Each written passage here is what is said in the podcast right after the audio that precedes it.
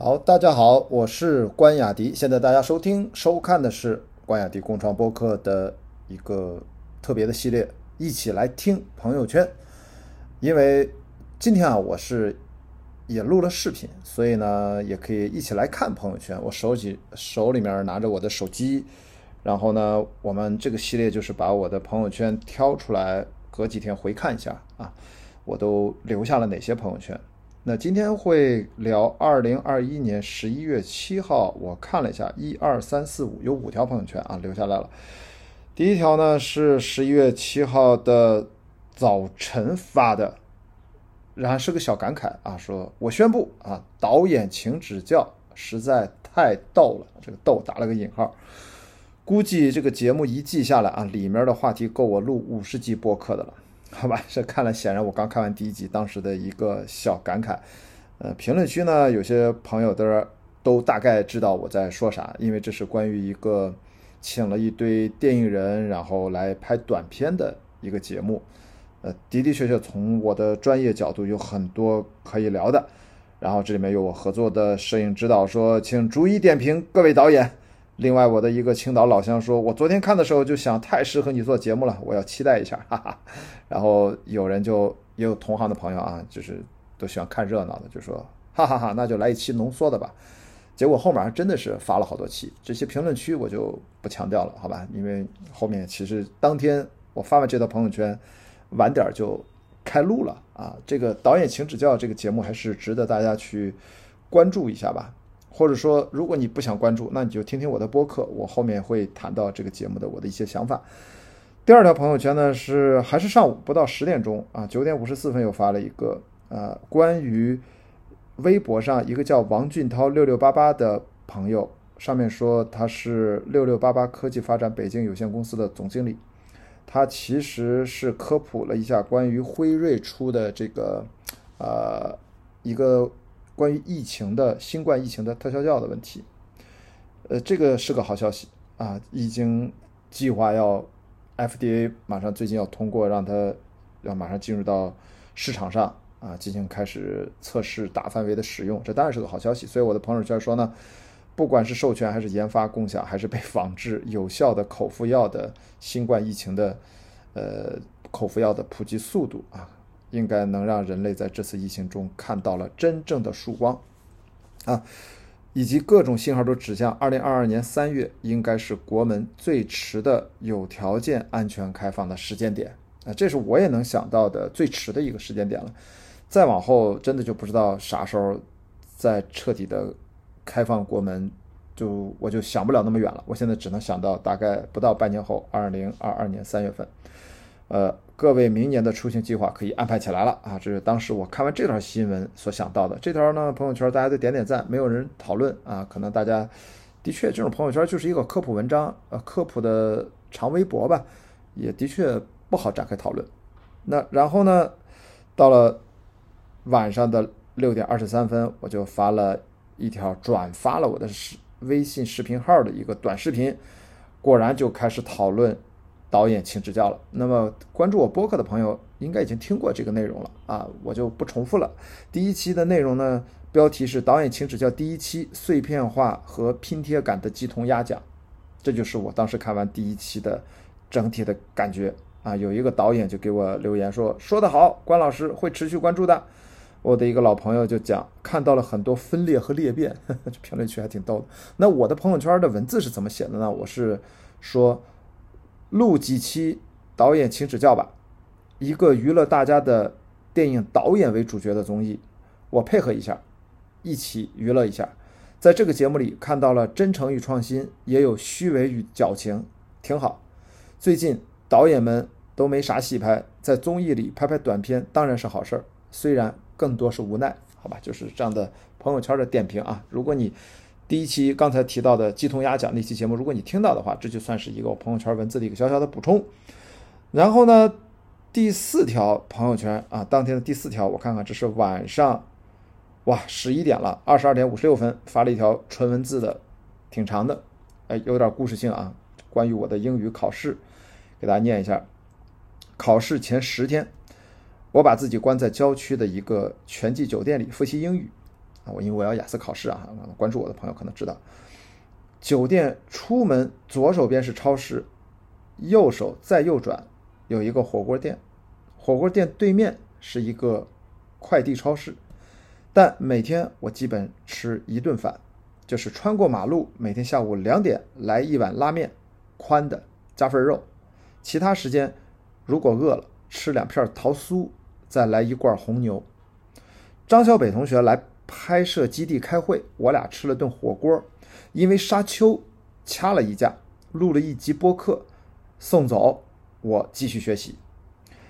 大概复习到第四天，基本了解了关于雅思考试我大概的实际水平，随即调整了请的几位辅导老师的网课时间。我发现我需要建立自己的节奏，而不是被动跟随辅导老师的惯性教学节奏。找到自己的节奏很重要。考试前一天，本来还约了一次口语课，但我还是把仅有的一堂课给取消了。我决定，就像我参加重要的、艰难的超马越野跑比赛一样，比赛前一天我什么都不做，休息。所以考试前一天，我什么都不做，散步、休息、睡觉、放空。实际上，四次巨人之旅比赛前一整周，我都什么都不做，让身体从训练的疲劳中彻底恢复。那是一场三百三十公里的连续赛。考试前一天，我散步去踩点儿，看看考场长啥样，走路到考场只需要五分钟，心里踏实了。第二天早晨，第一个抵达考场，等待口语考试时，我跟监考大姐聊天，因为。另一个比我小二十岁的考生没有出现，缺考了。我说：“昨天我特意先来看过考场。”大姐说：“对，咱们这代人做事儿还是有经验。”我心说：“看着您比我怎么也大个七八岁，怎么就张嘴就来咱们这代人了呢？”刚想争辩两句，一抬头看见大姐手里正掐着我的身份证呢，装嫩失败，但我考试成功了呀。好吧，大概就是一段白描我考试的一些小的碎片和我脑子里面那天想到的。我也不知道为什么要发这个朋友圈，我现在回看我也不知道为什么，可能是一些就是一些我在考试复习那几天的一些画面感。呃，底下没想到这条我完全不知道为什么发的朋友圈，很多人点赞，几十个点赞，然后还有很多人留言。我自己还补充了一个留言，我才看到啊，续集冒号。下午两点考听力入场，我第一个进去，坐在零一号机位，等大家都落座后，又进来一位女生。监考老师接过身份证，看了一眼，说：“是不是上午的口语你没有来？”对方说是。老师说：“对不起，因为上午口语没来，下午的考试按规定你不能入场。”这个姑娘接过身份证，转身离开了，没有任何挣扎，好吧？呃。这真的是我的一些考试的一些片段，但是关于这次，因为要呃为了明年的国内博士入学要报名，我所准备的雅思考试的整个复习的全过程，我会单独有一集的播客会跟大家分享我是怎么思考的。我觉得还是有很多值得总结的内容，也跟大家分享一下。就简单就是十天裸考拿到。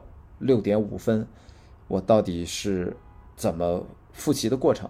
当然，每个人实际的英语水平不一样，所以大家也就听参考一下啊，好吧？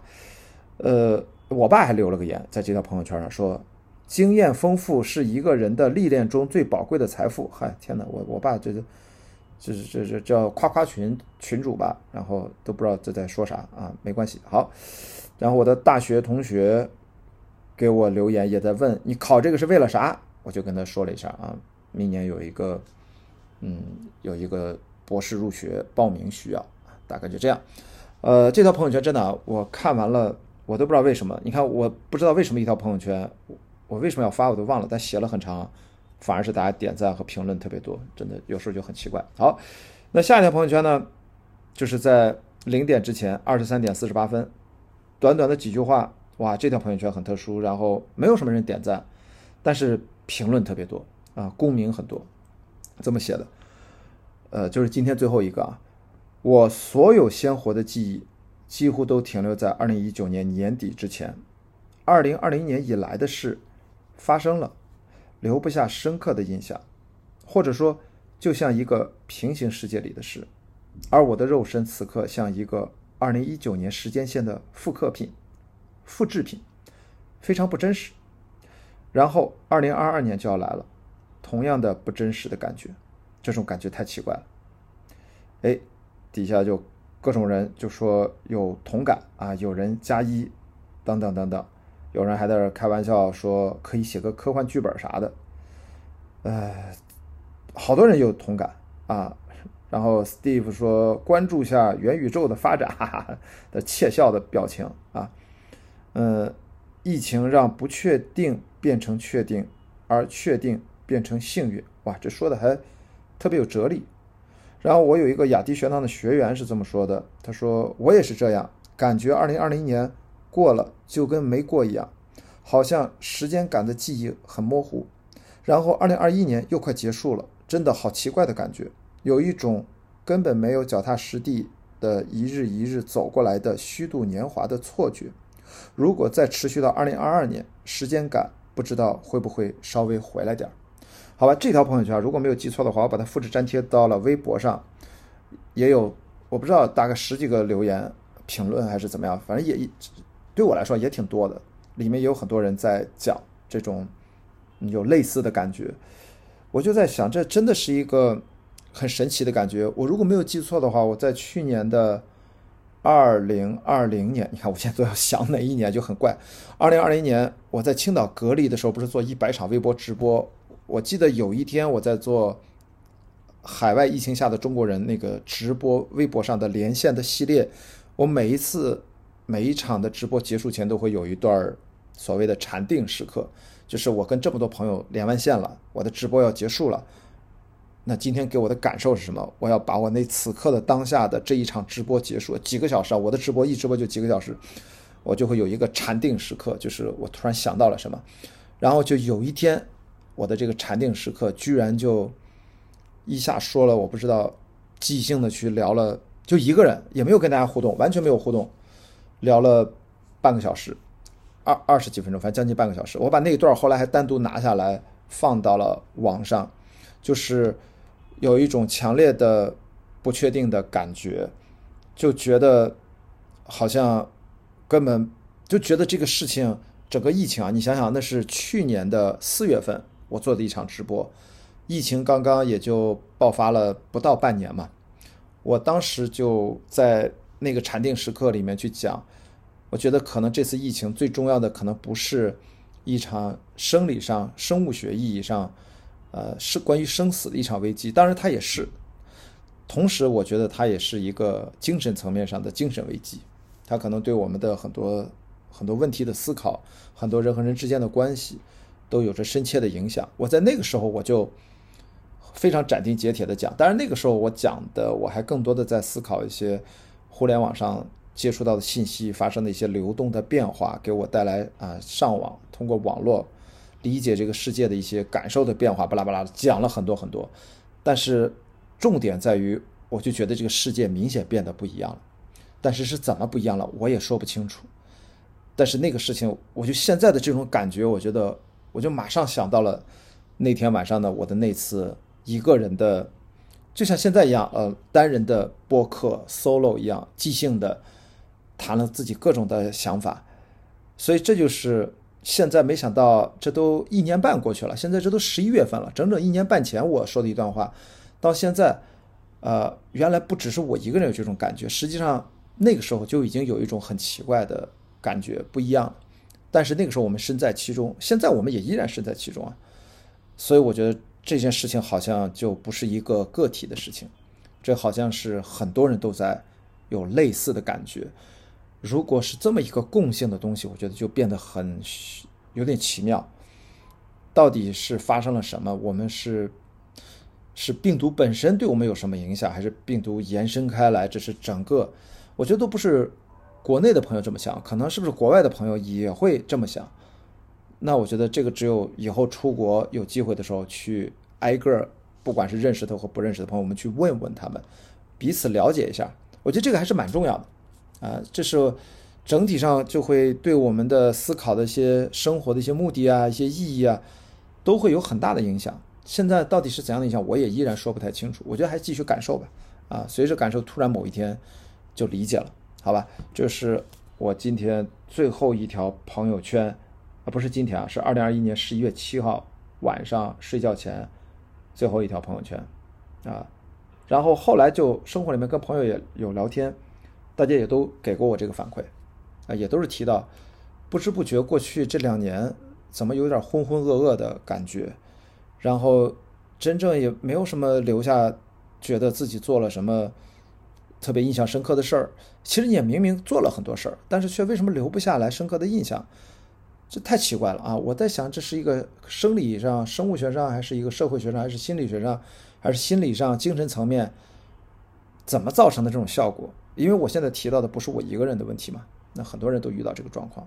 反正我就当提出一个问题吧，这是我今天我想，我认为在这几条朋友圈里面，这条是嗯。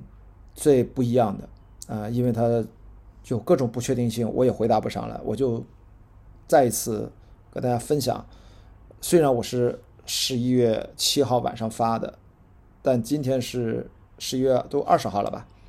呃，这个感觉就是过去一段时间一直在，到底是为什么啊？我觉得可能大家多讨论吧。如果你有什么想法，你就告诉我，给我评论区留言，谈谈你此刻有没有这种感觉。如果你有，那个感觉是什么样子的？如果你也有类似的感觉，你是怎么想的？你是怎么认为的？我觉得大家可以交流，好吧？那我们今天一起来看啊，一起来听朋友圈，我觉得都可以啊，因为我们今天也录了视频。呃，关雅迪共创播客，今天这一集就到这里。然后，如果你喜欢我的播客内容，欢迎到全网搜索“关雅迪共创播客”或者“关雅迪开放对话”都可以。呃，在所有的翻译型的播客平台上都能收听到。好。谢谢大家，我们明天见。